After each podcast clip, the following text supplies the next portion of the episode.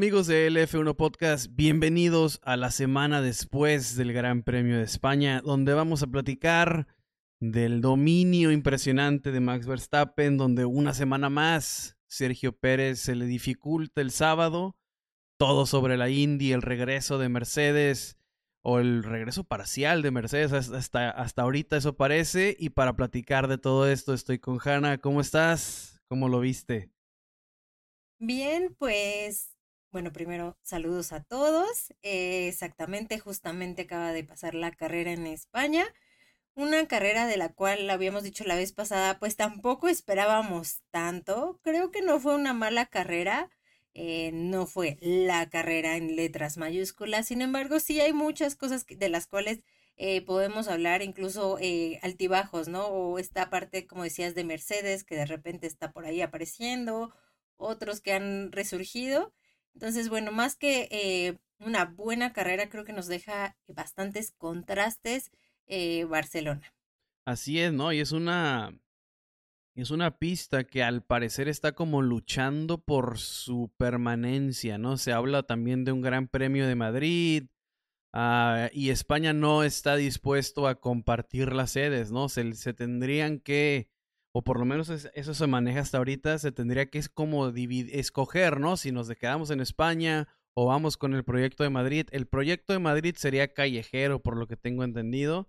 Entonces, pues esta carrera, ah, como dices, yo creo que ah, al principio, cuando están todos juntos, hay muchos rebases, em, eh, se nota que la actualización sirvió un poco. Al final, sí, ya que todo se arregla, como que los los ritmos, los monoplazas se empiezan a separar por el, ritmo natural que tiene cada uno.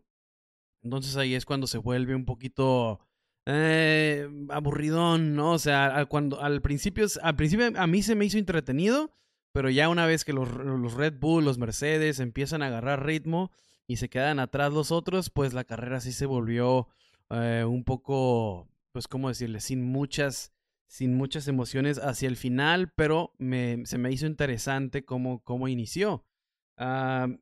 y pues sí, eso es, eso es Barcelona, eso es lo que nos está ofreciendo el espectáculo de ahorita. Entonces, pues ya veremos qué decisión toma la Fórmula 1.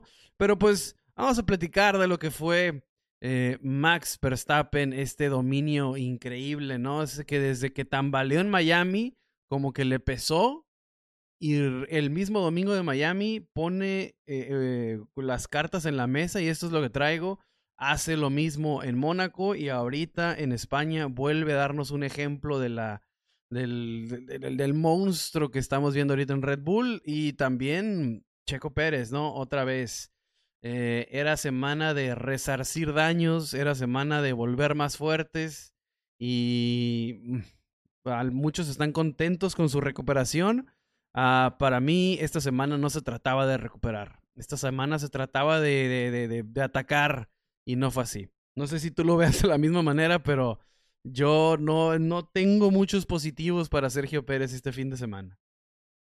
Bueno, antes de, hablar de los Red Bull, eh, hablando específicamente del, del, trazado, algo que he analizado es que finalmente es un circuito en el que la Fórmula 1 antes, y digo porque ahora por cuestiones comerciales ha cambiado, pero antes, eh, bueno, todo este el año pasado tuvimos test, ¿no? Tuvimos todavía los test, lo que se conocía como test pretemporada, entonces eh, es un trazado que la Fórmula 1 conoce muy bien, tiene muchos datos, eh, incluso llegan con, con, actualizaciones que si bien, por ejemplo, Mercedes ya traía actualizaciones de Mónaco, Mónaco no es un circuito en el que puedes probar todo esto que estás colocando en el auto. En cambio, llegas aquí que tiene zonas de alta velocidad, puedes poner el auto en diferentes factores. Entonces, eh, sí, para mí eh, puede ser que el hecho de que sea un, trazado que es eh, un poco familiar para la Fórmula 1, eso es lo que a veces lo llega a ser justamente esto, ¿no? Que si bien no es una mala carrera, tampoco nos da carreras sorprendentes. Y justamente ahora sí pasando a lo que hablábamos de, em, de Red Bull, bueno, es que desde la primera práctica creo que ya sabíamos que este iba a ser el fin de semana de Max. A Max le ha ido muy bien. Este es un, un circuito que incluso pues es, eh, forma parte de la historia en, su debut en la máxima categoría. Entonces, eh, hizo un fin de semana perfecto, no hay más, ¿no? O sea, desde las primeras prácticas estaba ahí clasificación, una clasificación hasta sobrado, ¿no? De repente, no sé si eh, lo notaron en la primera práctica, o sea, literal fue como unas vueltas, estaba hablando con su ingeniero y así de, ah, bueno, ya, ¿no? O sea, como que probamos lo básico, todo está bien, tienes muy buen ritmo y pues vamos a empezar a probar otro tipo de cosas, ¿no? Tandas largas, eh, etcétera. Entonces, eh, era claro que eh, Max Verstappen hizo un fin de semana perfecto, como le decíamos, cerró todo, prácticas, clasificación, vueltas, líder de todas las vueltas de carrera, sin duda un gran fin de semana. Y es que aquí está el contraste. ¿No? Porque si bien no tienes a tu lado a un mal piloto, como es Sergio Pérez, no es un mal piloto, si tienes a un piloto que viene de un fin de semana complicado, que fue Mónaco, que anímicamente tal vez no viene al 100 y aunque la vez pasada decías que igual y pues Checo ya está como acostumbrada a la presión este mediática y todo esto, yo creo que hay una guerra más fuerte para él y es la guerra que tienes internamente, porque aunque el equipo no te diga nada, tú te estás dando cuenta que tu compañero está dando los resultados, está en otro nivel, eh, está difícil. Yo por ahí, eh, y él lo dijo, eh, que incluso en la carrera, si justamente en la recta final cuando está con como con y, hasta pensamos, ah, bueno, un podio o algo así, él mismo lo dijo, como que no se sentía tan seguro de empujar el auto. Aquí viene desde que él no se sentía tan cómodo con el auto. Entonces agrega esto, eh, un poco decir, chin, no la quiero volver a regar. Creo que esta parte de ser cauteloso fue incluso lo que de alguna forma costó momentos en esta, en este fin de semana como tal, ¿no? No creo que haya sido, no fue el peor, porque nos dio bastantes momentos interesantes en la carrera, ¿no? Adelantó a muchos, hizo buenos momentos, sin embargo, eh, creo que este punto eh, de la confianza está afectado, ¿no? Que si se perdió, no, pero sí está ahorita afectado. No es el peor porque está difícil tener un peor fin de semana que Mónaco, ¿ah? pero pues para las expectativas no creo que sea un fin de semana positivo. Yo creo que él lo sabe.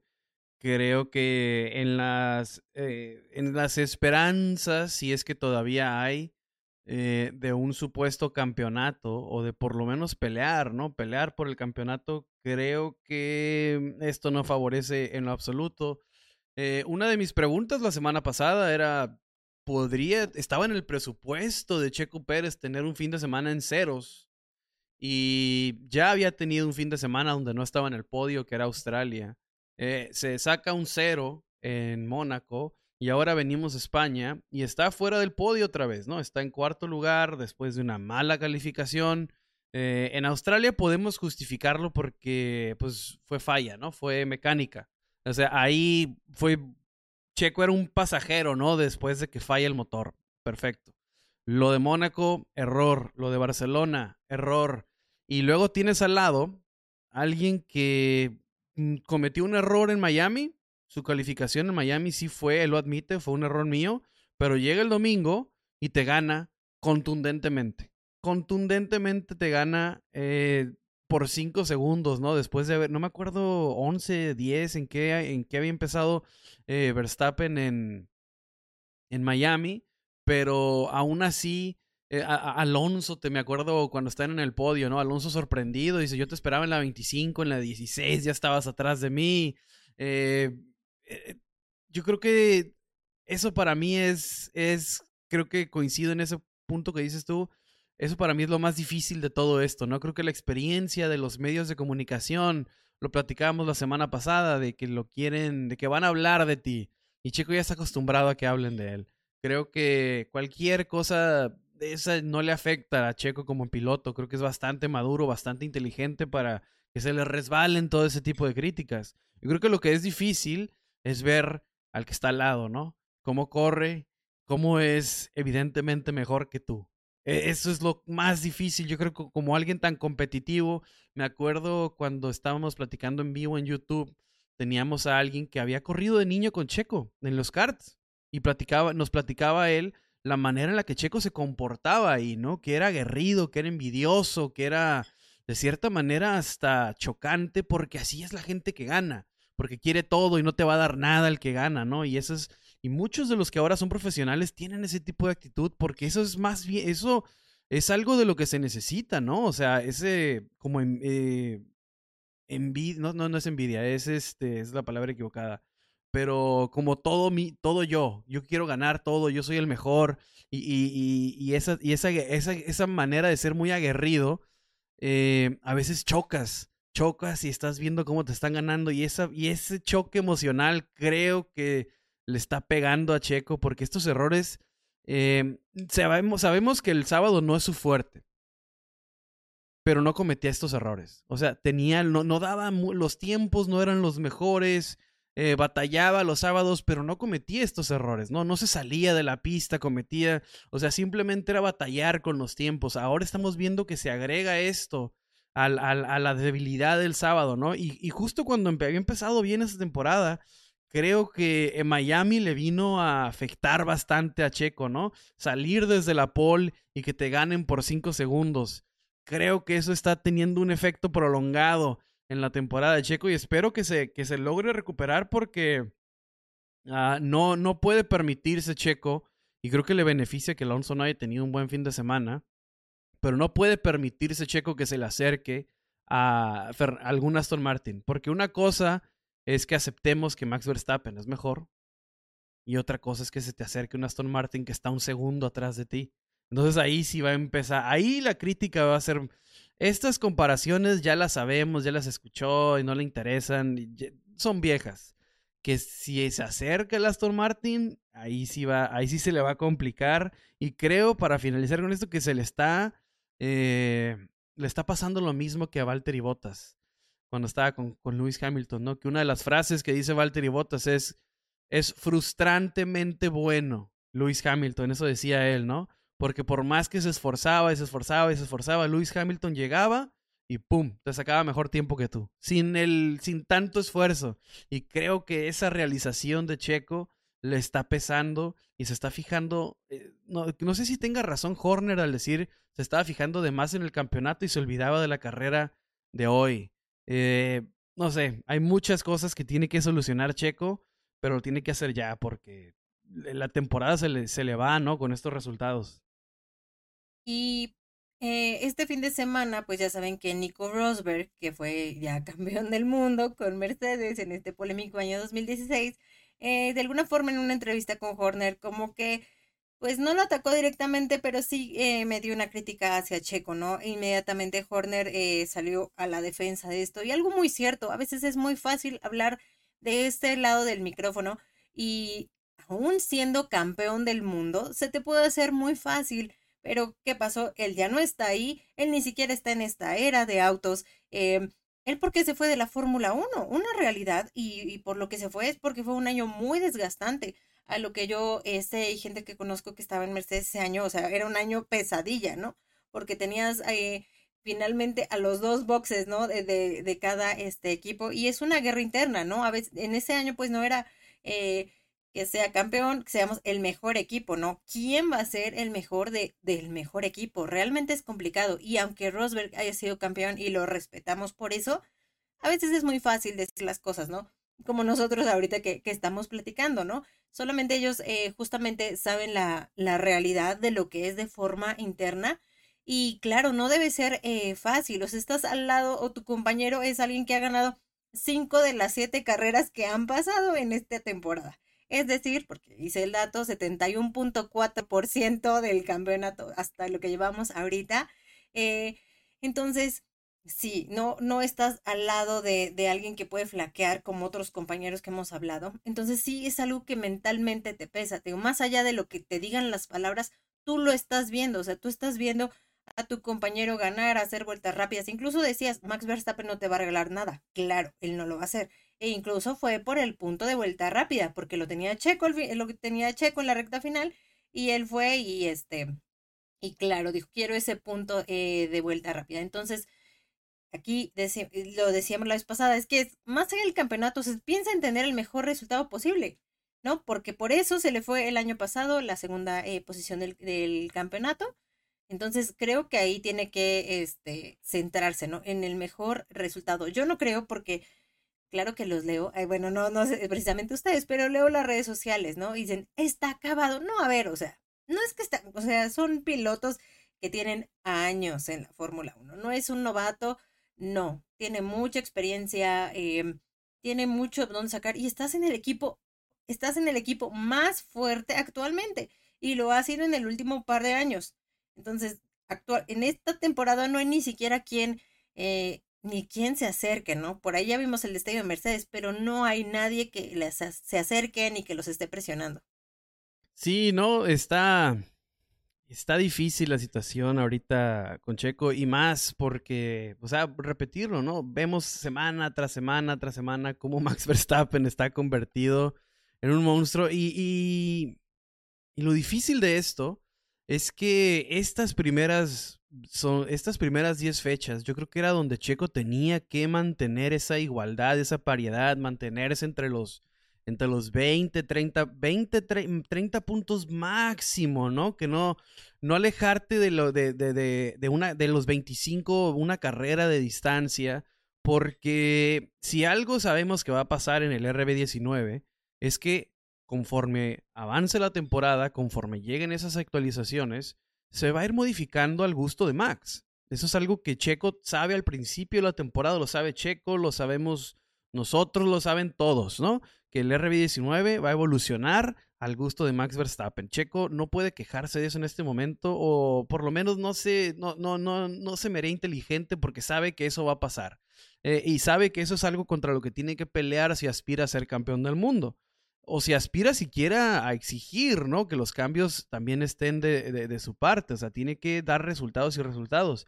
Entonces, tres eh, carreras fuera del podio, un cero incluido, en las 10 primeras fechas, cuando las actualizaciones no son tan agresivas, y que es cuando más ventaja puedes o más variedad hay entre los dos, creo que es un golpe muy duro para la temporada de Checo.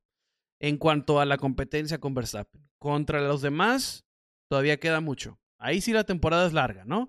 Contra Alonso, si se recuperan los Mercedes, ahí sí queda mucha temporada y Checo puede ser igual de contundente. Ahí no lo estoy, no, no, no estamos tan mal todavía. En donde sí es, yo creo que ya, ya estamos en las últimas, es en la competencia contra Verstappen. 53 puntos, más de dos carreras. Uh, Max Verstappen ya está en el punto en el que se puede ausentar dos carreras y Checo Pérez no lo alcanza. Eh, y sabemos que Max Verstappen no va a flaquear. Eh, y lo, lo dije, lo dije anteriormente, ¿no? O sea, un puñado de, de, segundos lugares y por ahí ganar esporádicamente eh, una, dos carreras este, de las que vienen, ya con el cero acumulado, ya era difícil. Ahora, otra, otro fin de semana fuera del podio, es, mucho, mucho más difícil. Repito, eh, contra los demás, la temporada es larga, ¿no? Y puede asegurar su lugar y ese segundo lugar para mí no, no peligra tanto porque sé que puede regresar, sé que no, no regresar, no sé que puede mantener la constancia y asegurar el segundo lugar del campeonato, que para él sería histórico. Para el automovilismo mexicano sería histórico. Eh, sería un gran acontecimiento. Y es lo mínimo que se le tiene que exigir a Checo Pérez esta temporada porque está en el Red Bull, está en el mejor monoplaza. Entonces, ese debe ser su primer reto. Y el segundo, porque nunca lo ha hecho. Para mí, yo creo que Checo debería de de tener ese como el primer reto y ya después de eso, o una vez, no sé, para, y ya después ver, ver, ver lo de Max Verstappen porque creo que se está enfocando en demasiadas cosas y se le está escapando la temporada y se le está acercando a Alonso y eso no lo puede permitir. Que se te vaya Max Verstappen es una cosa. Que te esté alcanzando Fernando, y sé que estoy volviendo a lo mismo, pero no lo puede permitir. No, ese, no, no debe ser, eh, eso, eso, debe ser la prioridad número uno para Checo ahorita.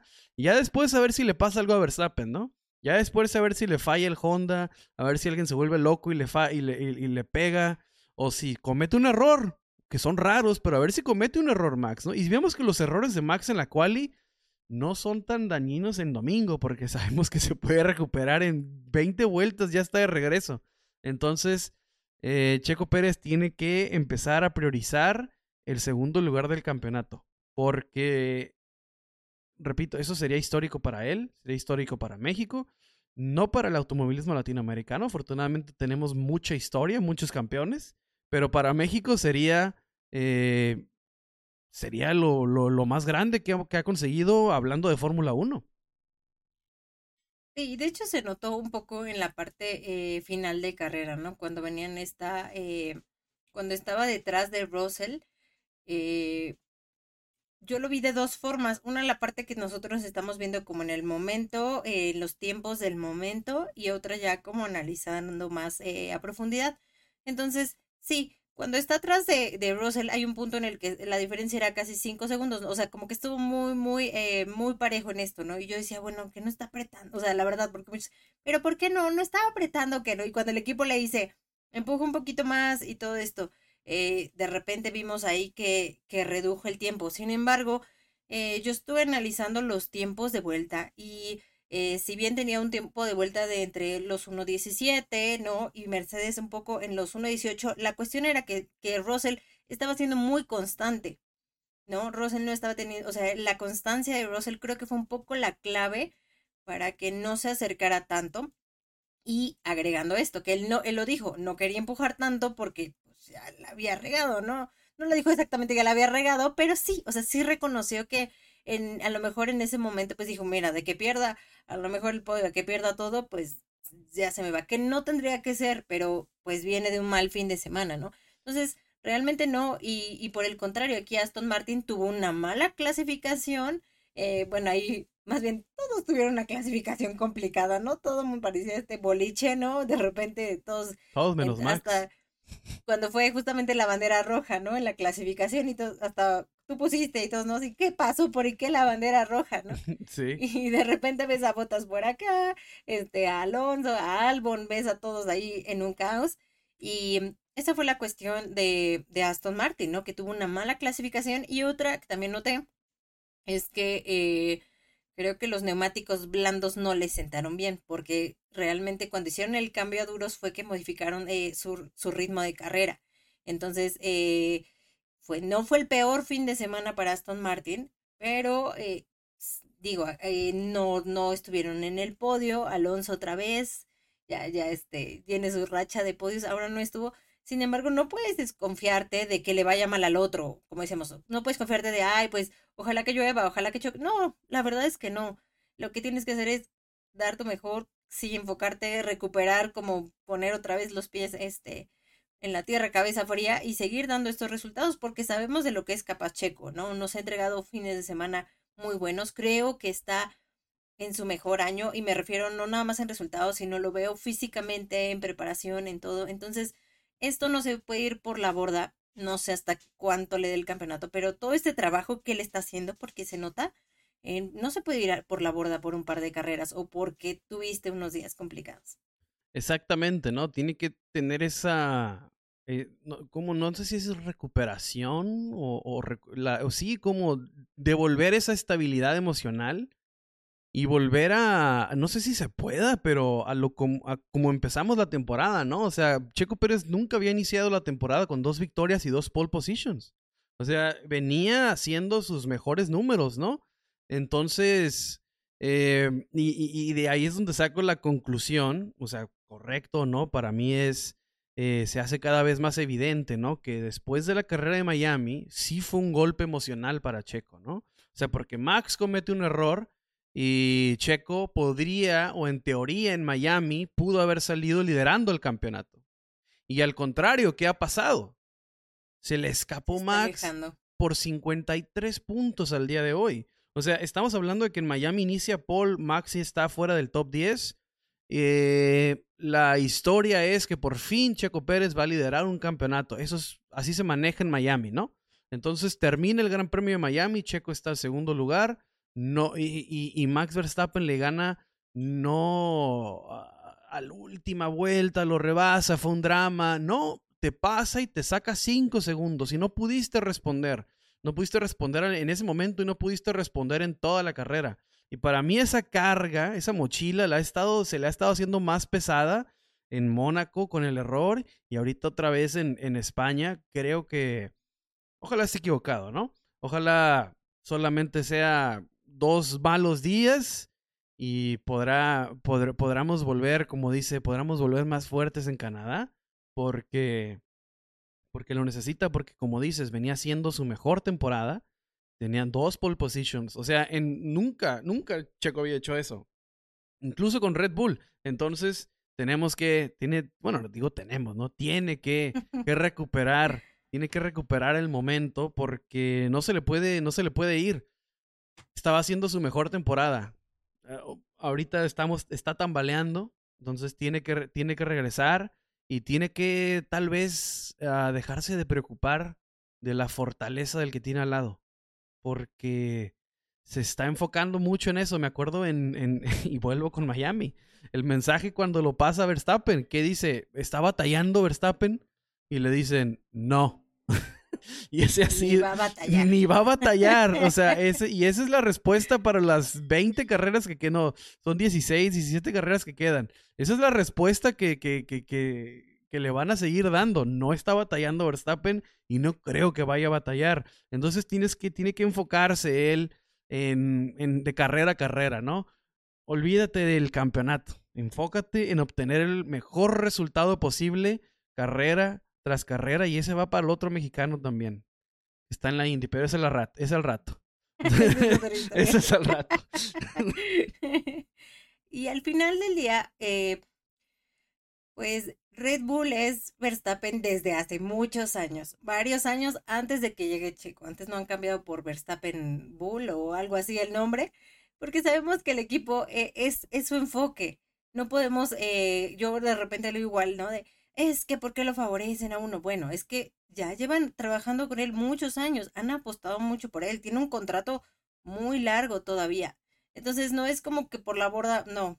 Aquí lo que tiene que hacer justamente, si de, de esta diferencia sí radica en que Red Bull lleva muchos años apostando por Max y claro que quiere seguir haciendo y quiere resultados porque eso les conviene a todos.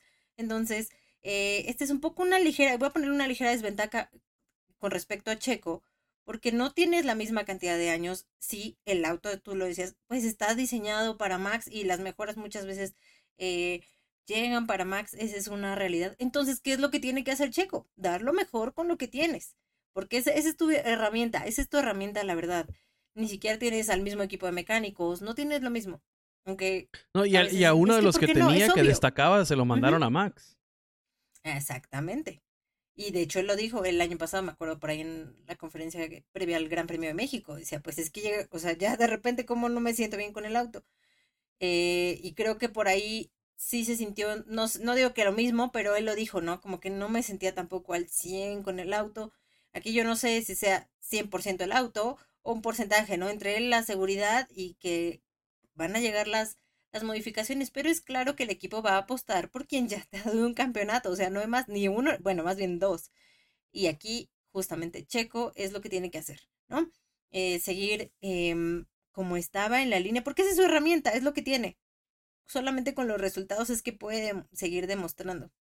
Sí, definitivamente, ¿no? O sea, si el campeonato todavía está o no vivo, yo creo que Checo tiene que pensar más en eh, obtener el mejor resultado posible en Canadá y luego lo que le sigue a Canadá y luego la que sigue de esa. Austria y ya no me acuerdo. Ajá, entonces, entonces eh, y, y, y, no lo digo, no lo digo así nomás, no lo digo porque son comentarios que ha tenido Christian Horner y también Helmut Marco, ¿no? Entonces están cercanos a él, algo han de saber. Cuando, cuando solamente lo dice Helmut Marco, posiblemente lo tomes, lo tome todo el mundo a mal. Pero si ya es precisamente quien lo defiende contra Nico Rosberg, ¿no?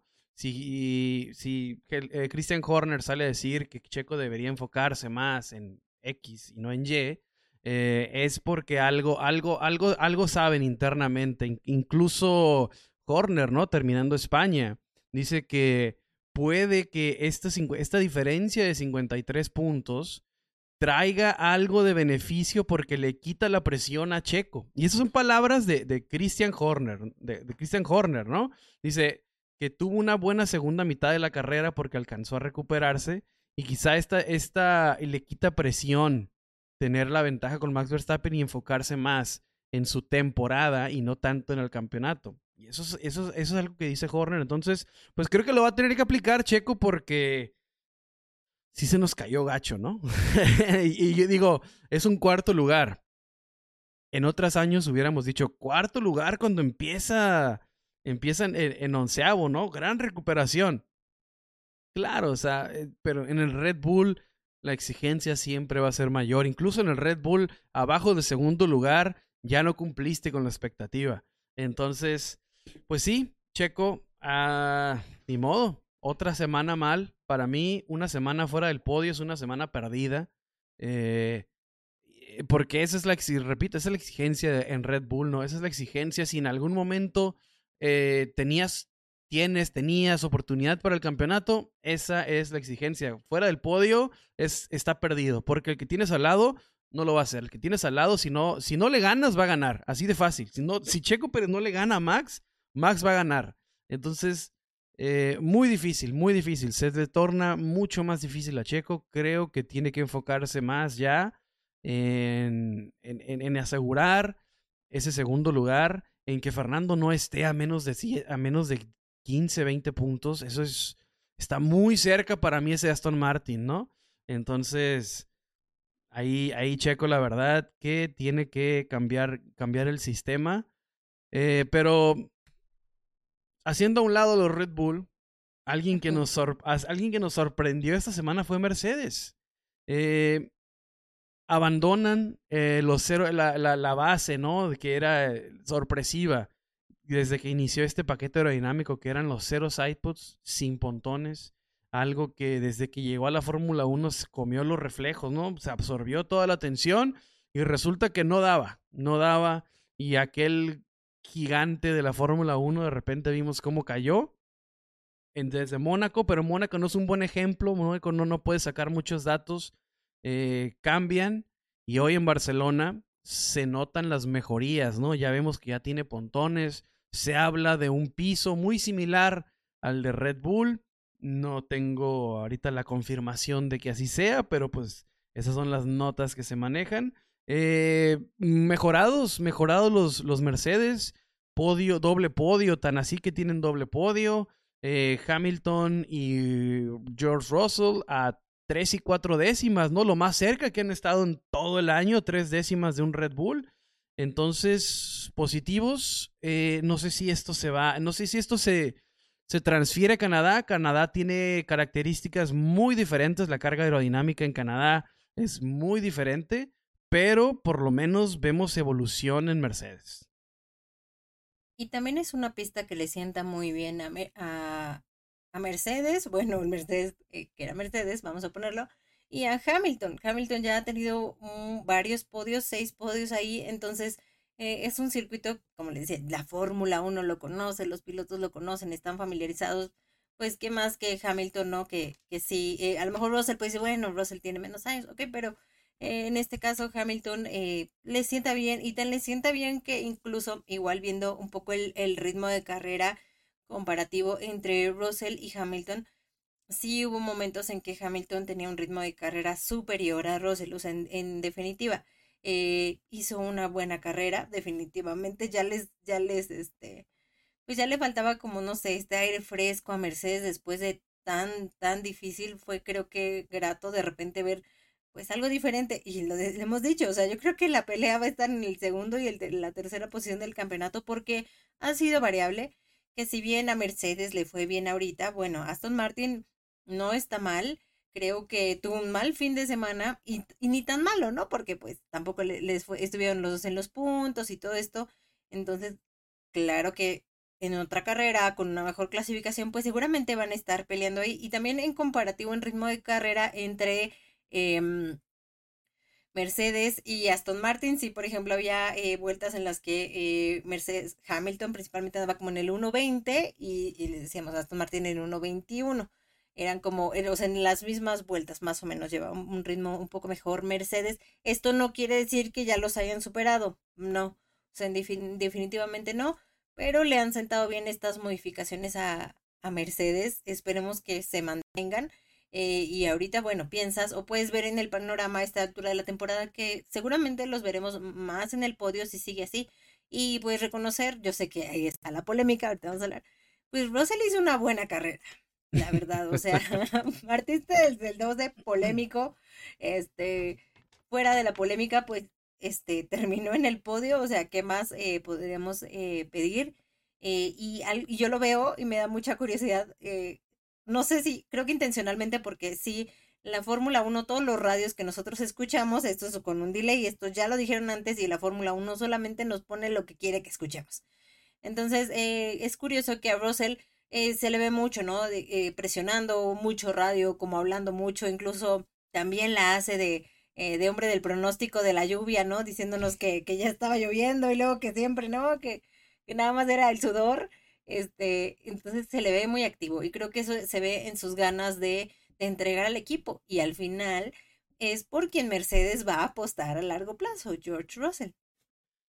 Claro, y hablando precisamente, ahorita qué bueno que me acordaste, tengo otra crítica para, para el local, ¿no? Que se fue ese pésimo arranque.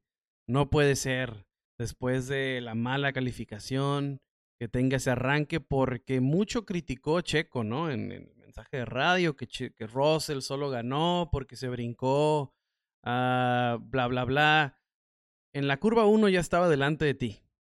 O sea, no puede pasar eso, volvemos a los errores, no puede ser eso, eh, que Russell te gane en el arranque, ¿no? Pero se tenía que mencionar. Ahora, con Russell, esa polémica, la he visto yo creo que unas 20, 25 veces ese video. te lo juro.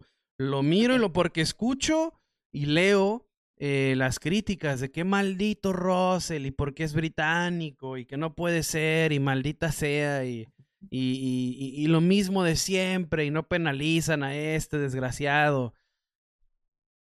Sale cuando está, cuando sale de la pista, está pegado a Nico Hulkenberg.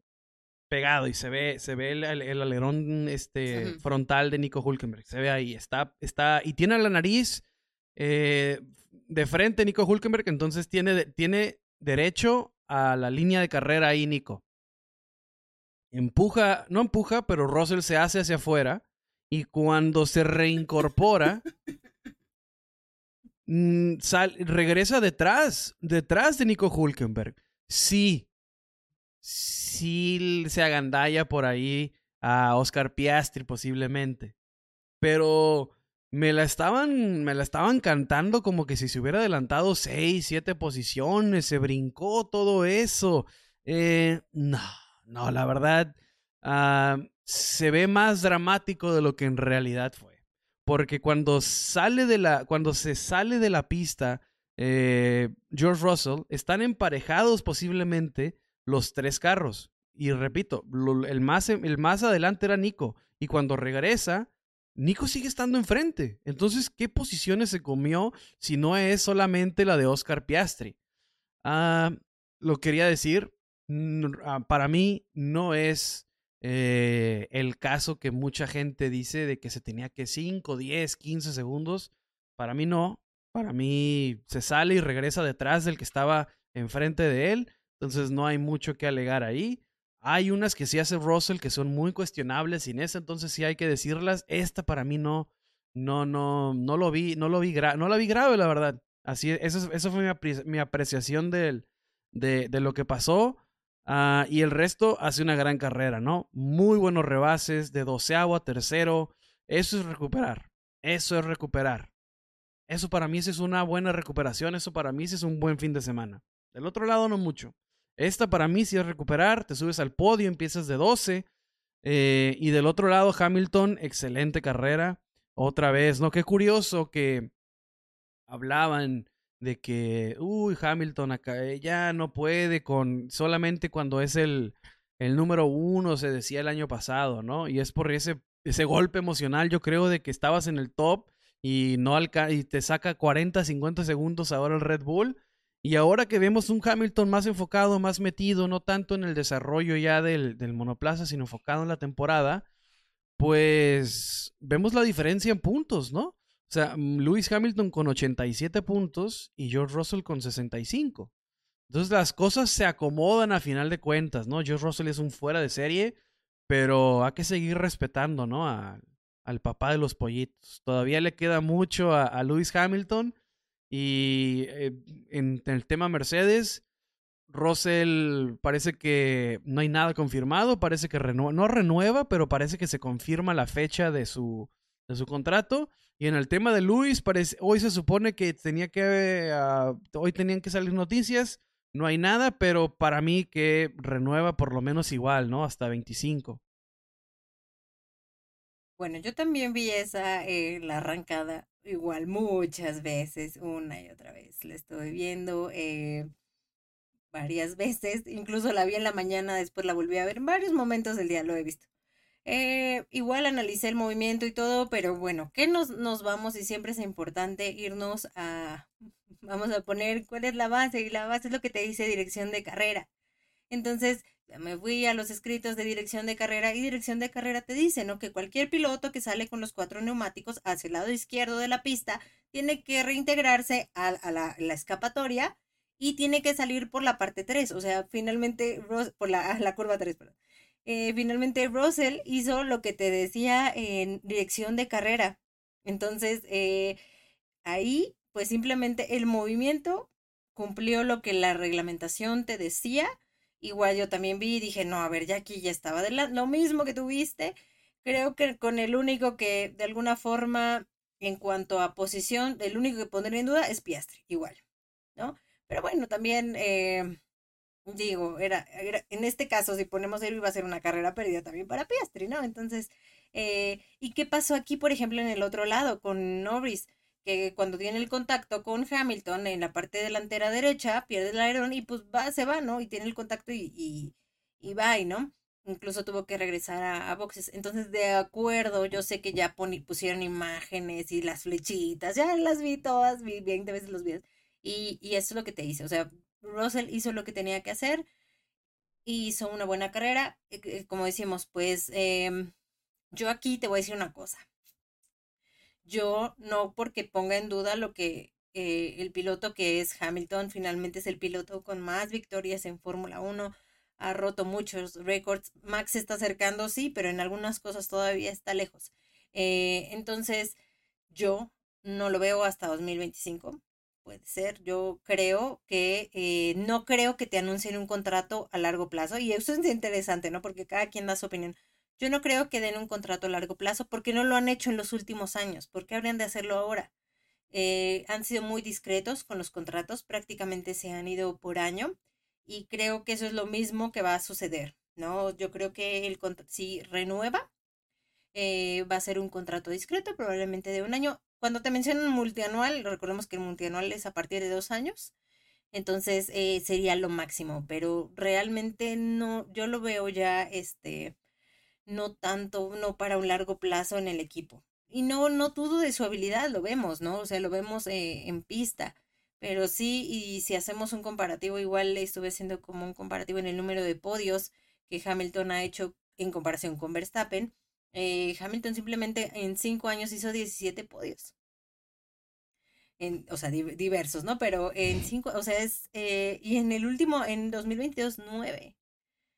Y, eh, y este, pues tienes un, o sea, sí va a la baja y creo que es la naturaleza en general de cualquier piloto, que digo, no estoy diciendo que sea malo, no estoy diciendo que ya se retire, pero no creo que se comprometa tan a largo plazo. ¿Sabes qué pienso que puedo hacer? de alguna forma, em, como dejar a Mercedes en un mejor lugar del que cayó y hasta ahí. Porque otra cosa curioso, que tampoco lo veo ahí, pero muy curioso, ¿por qué Mercedes alaba tanto a Schumacher? Que gracias a Schumacher, este, sí, dijeron que Schumacher hizo muchas horas de simulador y que pues le agradecen todos los datos que han obtenido gracias a, Schumacher. Entonces, ¿por qué quieres agrandar a otro, no? Ahora lo sabemos. Yo creo que eh, ni, para Mercedes ni para Red Bull eh, hay un piloto que podrías poner ahorita que dijeras, tal vez esté en el nivel. Sí hay unos nombres que yo puedo pensar en mente, pero tampoco hay eh, muchos pilotos que estén tan fuertes ahorita en la parrilla. Esa es una realidad. Entonces, yo no, yo no apuesto por un contrato este a largo plazo. Creo que Hamilton solamente va a cumplir la misión, la misión de que Mercedes resurja. Yo mencionaba 25 porque no creo que se anime a la reestructuración del 26. Creo que ya es demasiado cambio para alguien que tiene ya casi 20 años en 17, ¿no? O sea, fue cuando, fue cuando entró, 2007, perdón, es cuando entra a la Fórmula 1. Estás hablando de que ya, ya vamos para, para el 26. Entonces, para, yo no creo que llegue a 26, por eso mencionaba 25, pero tienes razón, ¿no? Porque, pues eso fue una de las cosas que alejó a Botas, ¿no? Que cada año era, era renovar, pero solamente 12 meses y 12 meses y 12 meses y un año y un año y nunca le dieron, por ejemplo, ahorita que llega Alfa Romeo y fue una de las primeras cosas que dijo, ¿no? Siento tranquilidad porque tengo contrato de más de un año. Eh, y sí es cierto, es algo que así se maneja mucho Mercedes. Cosa contraria, cuando tienes un joven con promesa como George Russell, pues le vas a dar eh, cuantos años sean prudentes, ¿no? Darles más de lo que haces. Eh, pero yo te soy sincero, sí veo, sí veo a Hamilton, eh, al menos al final de la temporada 2025, y precisamente por eso que acabas de mencionar. Para mí, Mick Schumacher lo están moviendo para deshacerse de él. Para mí no es para promoverlo, para mí es para deshacerse de él. Eh, lo mismo que Nick de Debris, la misma estrategia. Lo ponemos en Aston Martin, lo ponemos en, en Williams y, te vendo este producto que resulta ser patito. Eh, para mí es más o menos la misma estrategia con Mick Schumacher de que muchas horas y, vean esto y olvídense de que le costó 3, 4 millones extras a Haas, ¿no? Eso no, no, eso no pasó. O sea, es este piloto joven, promesa. Para mí Mick Schumacher no tiene mucho que ofrecer, desgraciadamente. Ojalá me calle, ¿no? Y salga un pilotazo porque entonces le sería bueno para todos, pero para mí Mick Schumacher no pasa mucho de más allá de un, de un Jovenazzi y cosas así. Eh, Ay, no, eh, cuidado con Jesus. Pero. Uy, no, eh. Un día les contaré. Este, cuando vino en la Fórmula de México, bueno. O sea, yo creo que nunca había visto que le hubieran gritado tanto. Le gritaban así el típico Giovinazzi, hermano, ya eres mexicano. Así, no, no, no se imaginan. Pero, pues sí, no, para mí ese es el, el, el, Yo sí creo, quizás esté equivocado, yo sí lo veo a Hamilton final eh, 25 porque no hay nadie más ahorita fuera de un Charles Leclerc que sería algo loquísimo, ¿no? Que se salga de Ferrari para ir a competir contra George Russell, alguien que indiscutiblemente puede que esta sea mejor que tú. Eh, Ah, un Esteban Ocon quizá que viene de Mercedes, no se nos olvide que hasta hace dos, tres, cuatro años era su representante Toto Wolf. Eh, alguna locura así podría pasar, ¿no? Y, suben, a, suben a Ocon o suben... Que se me hace más natural subir a Ocon que subir a Leclerc. Creo que Leclerc es producto Ferrari 100%. Es muy difícil el cambio. Eh, pero por eso veo a Hamilton, ¿no? Eh, como dices, dejarlos más arriba de donde han caído, pero quizá un poquito, les toma un poquito más de tiempo eso. Quizá Hamilton pelea 23, este 23 pelea 24, el 25 es cedérsela a George Russell, y de ahí, ahí como, quizá me estoy extendiendo mucho en, en, los años, pero no veo, no veo la verdad quién, ojalá resurja alguien, ¿no? O sea, salgan alguna, alguna posibilidad, sea, pues, te, digo, te lo digo, el mismo Esteban Ocon, quien era piloto Mercedes, eh, posiblemente por ahí hay, hay, oportunidades, pero fuera de eso, ah, a mí Gasly me está dejando muchísimo que deber. Uh, Lance Troll, ni pensar en Lance Troll. Eh, ah. y que, que, le fue muy bien, que le fue muy bien, pero ni, ni pensar en, en, Lance. Uh, me voy más abajo, Alex Albon, impensable, eh, Logan Sargent, no, pues lo estaba sacando de la Fórmula 1 hace una semana. Ah, ¿A quién, no? O sea, Botas no regresa. doble británico y con esos dos ya tuvo a Rosberg y Hamilton, Toto Wolf. ¿Se quiere volver a meter en lo mismo? Eso se la es, la única. Con qué. Sí, exacto. Norris tiene con qué. Claro. O sea, si estamos hablando de dinero, tienes, tiene con qué. Tienes toda la razón. Tienes toda la razón. Solamente. Tampoco. Norris, sí, claro, Norris. Y tampoco Toto Wolf, eh, no creo, y y es alguien a quien admiro, respeto mucho, conozco, este, em, tampoco ya se ve como desde hace un par de años que tampoco va a estar en un largo plazo en Mercedes. Entonces, eh, no quiero decir ya se va, porque de hecho él pues también ahí tiene por ahí sus guardadillos, ¿no? En Aston Martin, en Zealand, en otras cosas. Pero ahora, pensándolo fríamente, como, como dices, el otro lado, dos, hay dos lados. Uno es pensar, eh, me quedo hasta donde termine esta reglamentación y en la siguiente introduzco un piloto nuevo que acompañe a Russell. ¿Y por qué no prepararlo un año antes? para que entre con el, o sea, empiece por lo menos a conocer el equipo, adaptarse con el equipo eh, y que de alguna forma este cambio no le caiga tan brusco como pudiera ser meter a alguien completamente nuevo. Ese sería el otro panorama, pero pues vamos a ver. Yo sí creo que renueve, no pienso que a largo plazo. Ok. Sí, sí, tiene, tiene sentido.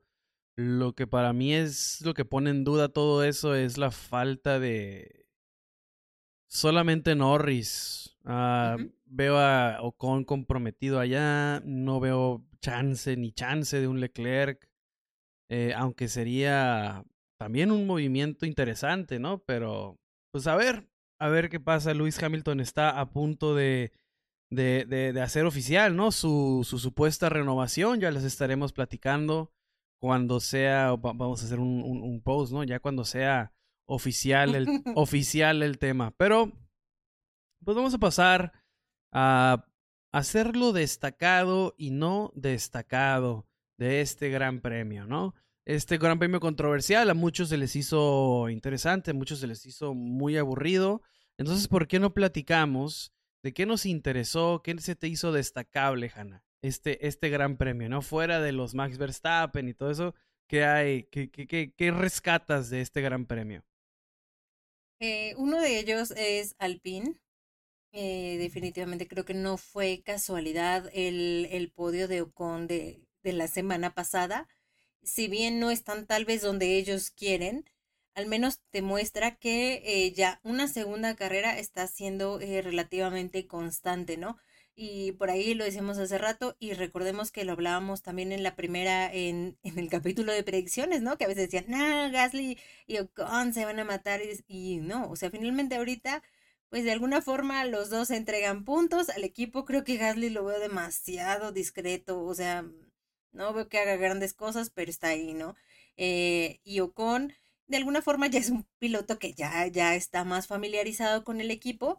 Entonces, eh, pues eso es lo que tiene que hacer. Yo creo que Gasly em, no se han peleado, todo va bien, todo sigue en armonía, porque no les conviene. Es que simplemente no te conviene ahorita, a estas alturas, eh, pelearte con tu compañera, porque ya superaste, ¿se acuerdan cuando hablábamos que estaban eh, McLaren y Alpine con 17 puntos los dos? Ahora no, ahora ya tiene 40, mm, una cantidad, digo, no hablemos del primer lugar, ¿eh?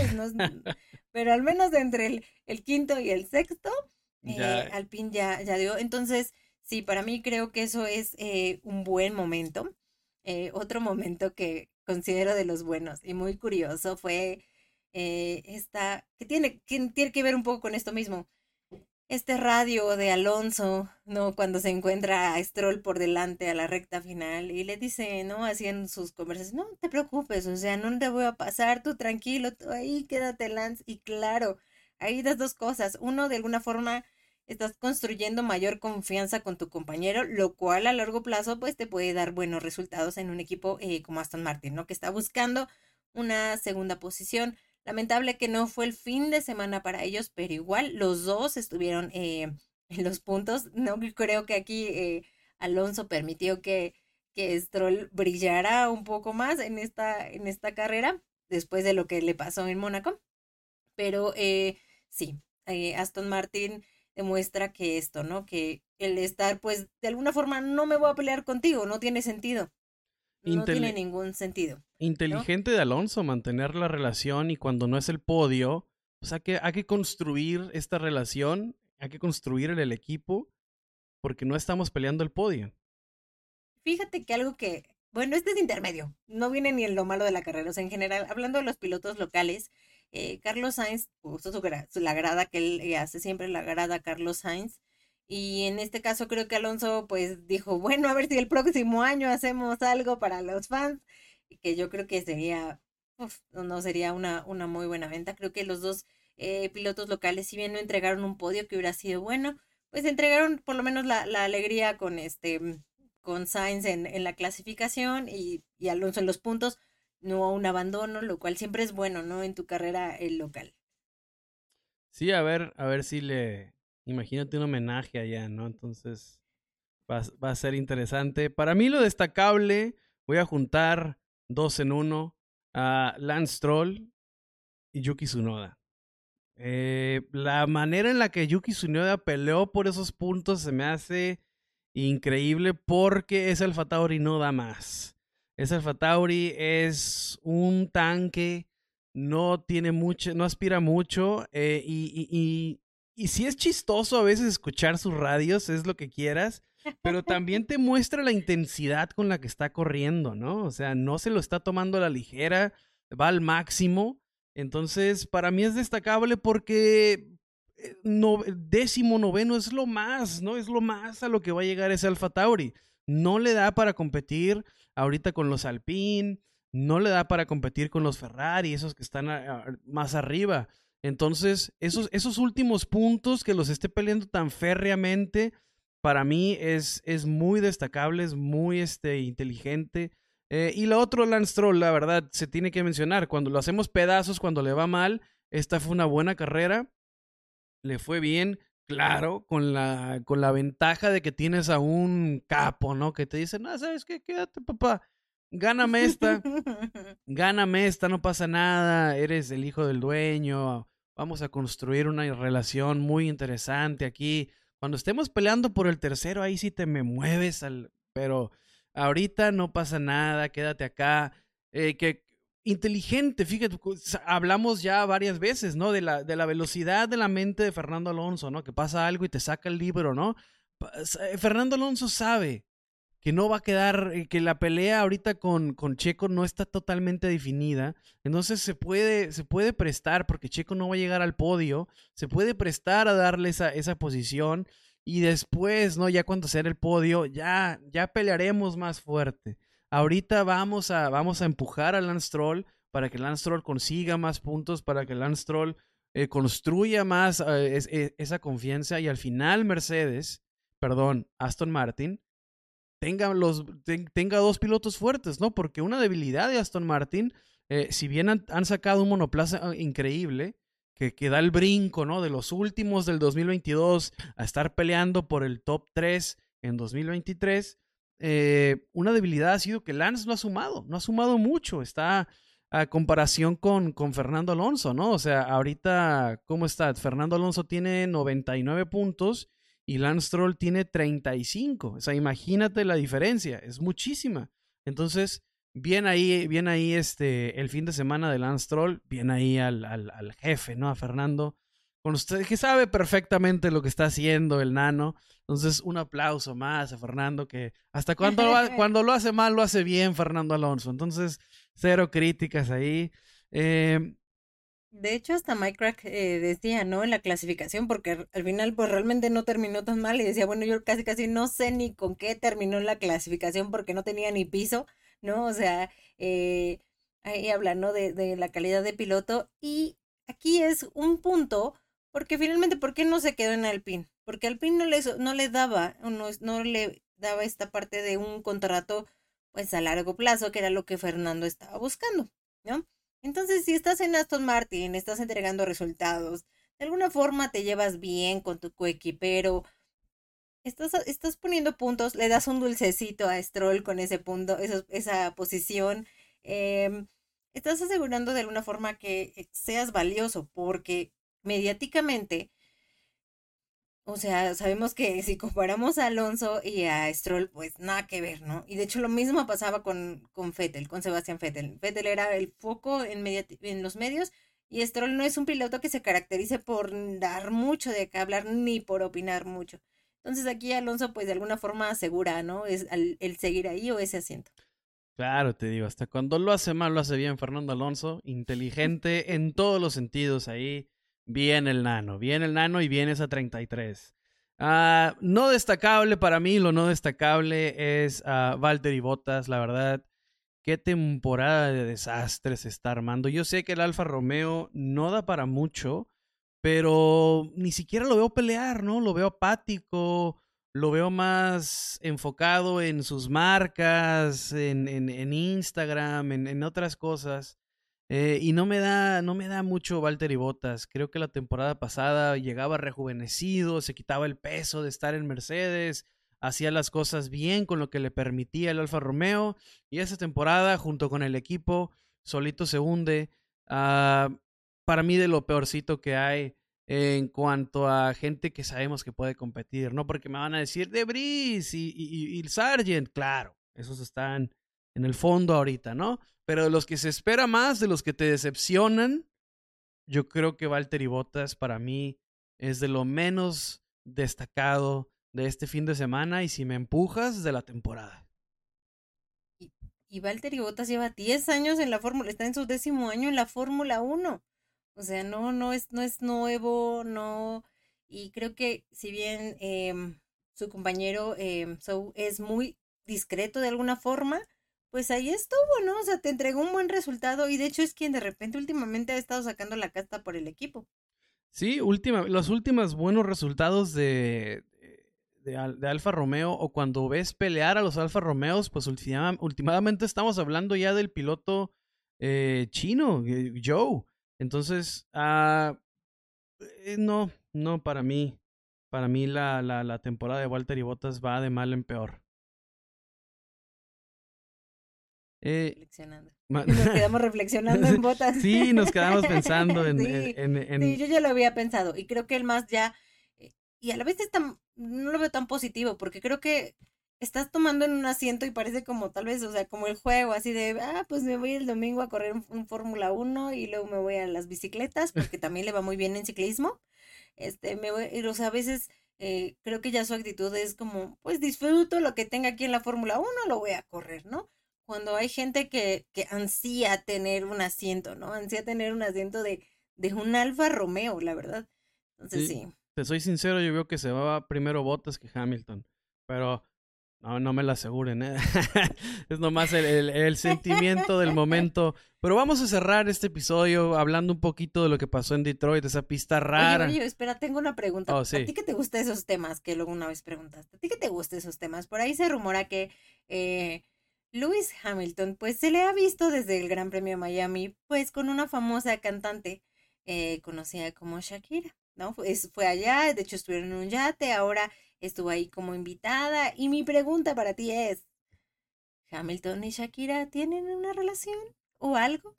No tengo pruebas, pero tampoco tengo dudas.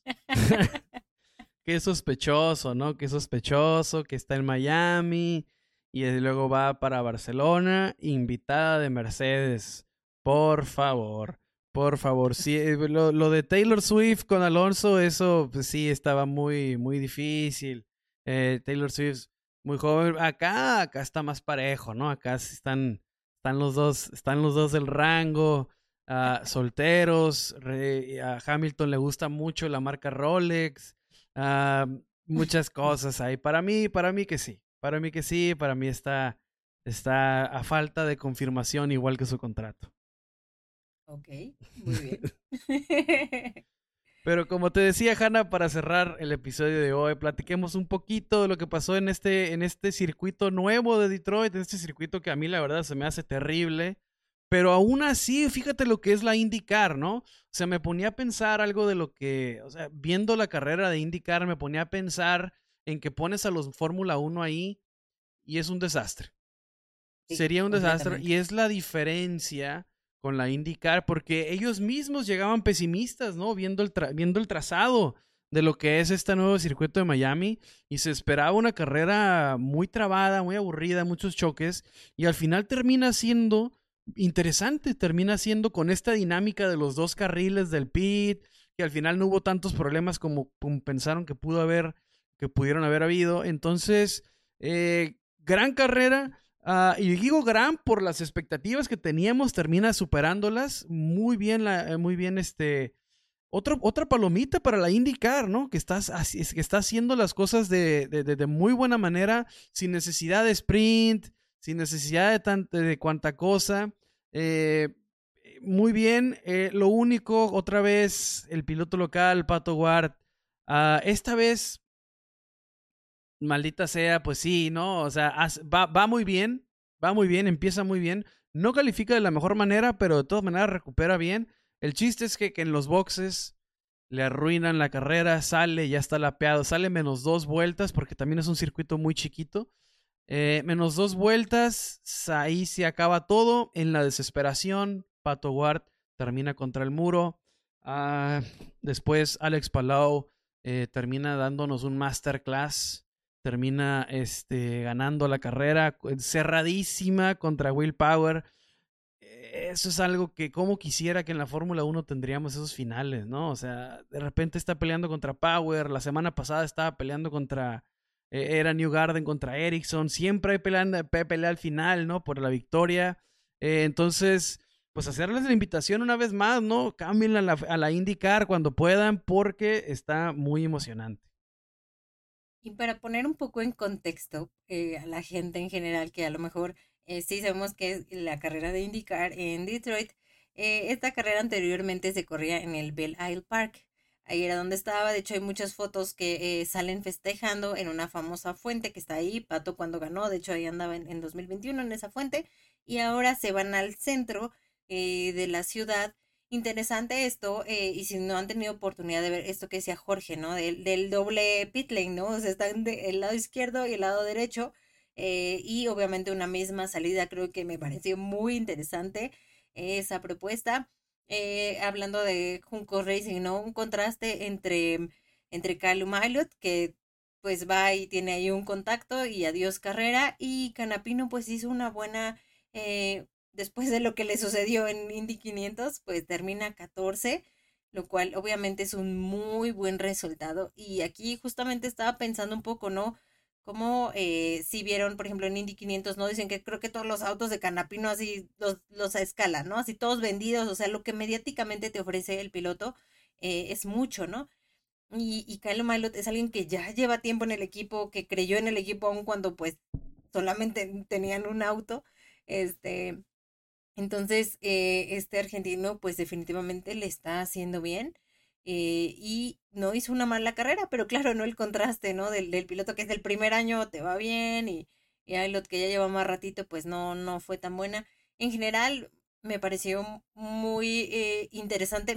Lo mismo que tú dices, ¿no? O sea, yo decía, bueno, aquí no cabe un Fórmula 1 ni de... O sea, el espacio era demasiado reducido. Otro también que de repente hace movimientos extraños ahí era Grosjean. O sea, yo este hombre. A mí, me, a mí ¿sabes qué me da miedo? ¿Sabes qué me da miedo con todo este tema de Pato? Eh, y, y, ojalá sea eh, una incoherencia lo que estoy diciendo y nunca se, se materialice. Pero me acuerdo cuando Grosjean llegaba a la Fórmula 1 reemplazando a Piquet en Renault. Se hablaba mucho de sus manos y del gran talento que tenía Grosjean y que qué futuro tan interesante tenía cuando estaba con Kimi Raikkonen hasta se enojaban con Raikkonen, ¿no? Cuando, en el radio, cuando estaba, ya había firmado en otro equipo, había firmado de regreso con, con Ferrari. Eh, Grosjean, Grosjean, Grosjean.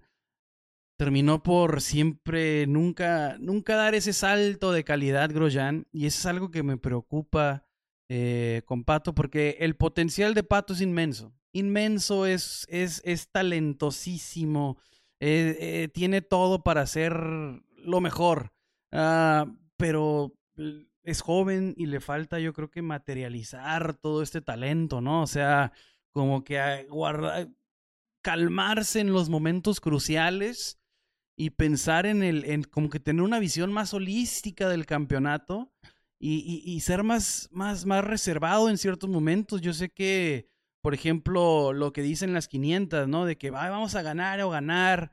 Ah, claro, eso lo dice New Garden, que tiene mucho tiempo, lo dice Dixon, que tiene mucho tiempo, y ya son campeones, que saben lo que se siente, eh, que, que, primero se, se preocuparon por su legado y por ganar, y luego dijeron estas cosas Ah, me preocupa este, estos impulsos. Sé que es un joven y, como repito, tiene todo el talento del mundo y a veces te traiciona, ¿no? Esas misma, ese, mismo ese mismo ímpetu, ese mismo talento te puede traicionar en los momentos como lo que le pasó en Long Beach, como lo que le pasó en las 500 y como lo que le vuelve. Bueno, está agregado ya también que el equipo no le hizo el favor en nada, pero ya van tres veces que termina en la pared esta temporada. Tres veces. Entonces, ojalá, ojalá, te, repito, ojalá sea un, una tontería lo que estoy diciendo. Eh, pero no lo quiero ver como un Groyan ahí, ¿no? Que, que, que, digo, que ya no. Cada carrera estás esperando la, la amarilla de Groyan.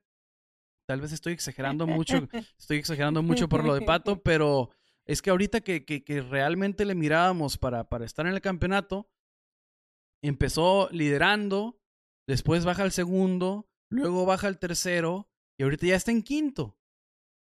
Y esta no es una temporada de Fórmula 1 de veintitantas carreras, estas nomás son 17. Y, y, y, cada carrera pues, es, es, es peleadísima y, y, no siempre tienes oportunidad. Es más, mucho más peleada la indicar. Entonces, creo que ah, me preocupa. Sé el tal grandísimo talento que tiene Patricio. Es un fuera de serie, pero hay que, que, que calmarse en los momentos importantes. Y aparte tienes a, dos compañeros que realmente no son malos, que en este caso es Alexander Rossi, que pues viene de su primer año, viene de Andretti, bueno, viene de Andretti, no, ya, ya tiene experiencia. Y Félix Rosenquist, que si bien todo, él es el que está como más abajo del campeonato, creo que es el que ha tenido en las últimas carreras, es el que ha tenido como un mejor desempeño, ¿no? Eh, y es un piloto que de hecho ha apostado mucho por el equipo. Cuando McLaren hace, eh, anuncia que eh, lo va a renovar. McLaren hace una jugada muy inteligente porque, y con él y con todos hizo lo mismo. Eh, McLaren dijo, ah, pues sí, este, está contratado con nosotros, Felix Rosenquist, la, la, la. Nunca mencionó que indicar porque, eh, y véanlo en todas las renovaciones que hizo McLaren el año pasado, te decía, sí está renovado, pero con poco se especificó, ¿no? en dónde iban a ir. Porque justamente una de las jugadas de McLaren, pues es, a ver, o te dejo aquí o te pongo algo. Y él ha apostado mucho, incluso este, en algún punto, ¿no? Hasta se llegó a pensar que podía ir a, Fórmula E y él apostó eh, pues por el equipo, porque él ni siquiera es eh, americano. Entonces, eh, él dejó todo lo que tenía relación, todo lo que tenía, o sea, como dijo, no me importa lo que tenga, yo me quiero quedar aquí porque pues quiero apostar por, por la IndyCar o en este caso la oportunidad que tiene con McLaren. Entonces, pues tiene compañeros que realmente también son fuertes, ¿no? Entonces tampoco debe descuidar eso, Pato. Y el año que viene, imagínate que se vaya Rosenquist, que es como dices, como el eslabón más débil de este, de este triplete de pilotos que tiene McLaren, y sea Rossi, Pato y Palau. O sea, o sea, no se puede dar el lujo, Pato, de estos fines de semana, ¿no? Y, y, acaba de, salir en redes sociales a decir que, que nunca va a tirar la toalla, eh, y que así está conectado y que hasta que la última bandera cuadros nunca va a dejar de empujar. Ah, claro, ¿no? O sea, nadie espera lo contrario, al contrario, nadie espera lo contrario de ti, o sea, sabemos lo que, lo que, el talento que tienes, sabemos el potencial que hay y decir otra cosa sería lo, equivocado, ¿no? O sea, ah, yo creo que ni siquiera debería, debería de contestar a las críticas. Creo que sabemos de lo que es capaz. Ah, entonces, pues nada, ¿no? Agachar la cabeza y seguir adelante. Porque si te pones a ver cómo está corriendo Palou, si te pones a ver eh, la inteligencia que tiene New Garden para materializar los momentos de la, de la carrera, ¿no? Se pone difícil, eh, y New Garden puede sacrificar una posición, pero después está ahí. Eh, entonces la competencia que tiene es muy difícil. El, más errático de los que con los que está compitiendo podría ser Marcus Ericsson, pero aún así Ericsson está con 222. Palau tiene 273, New Garden está en 203 y Pato se nos cae a 191, ¿no? Y que todavía tiene con 194 a Scott Dixon arriba. Entonces, ah, como, pues otra vez, ¿no? Como Checo, ¿no? Tendrá que regresar más, más fuerte a mi Ohio.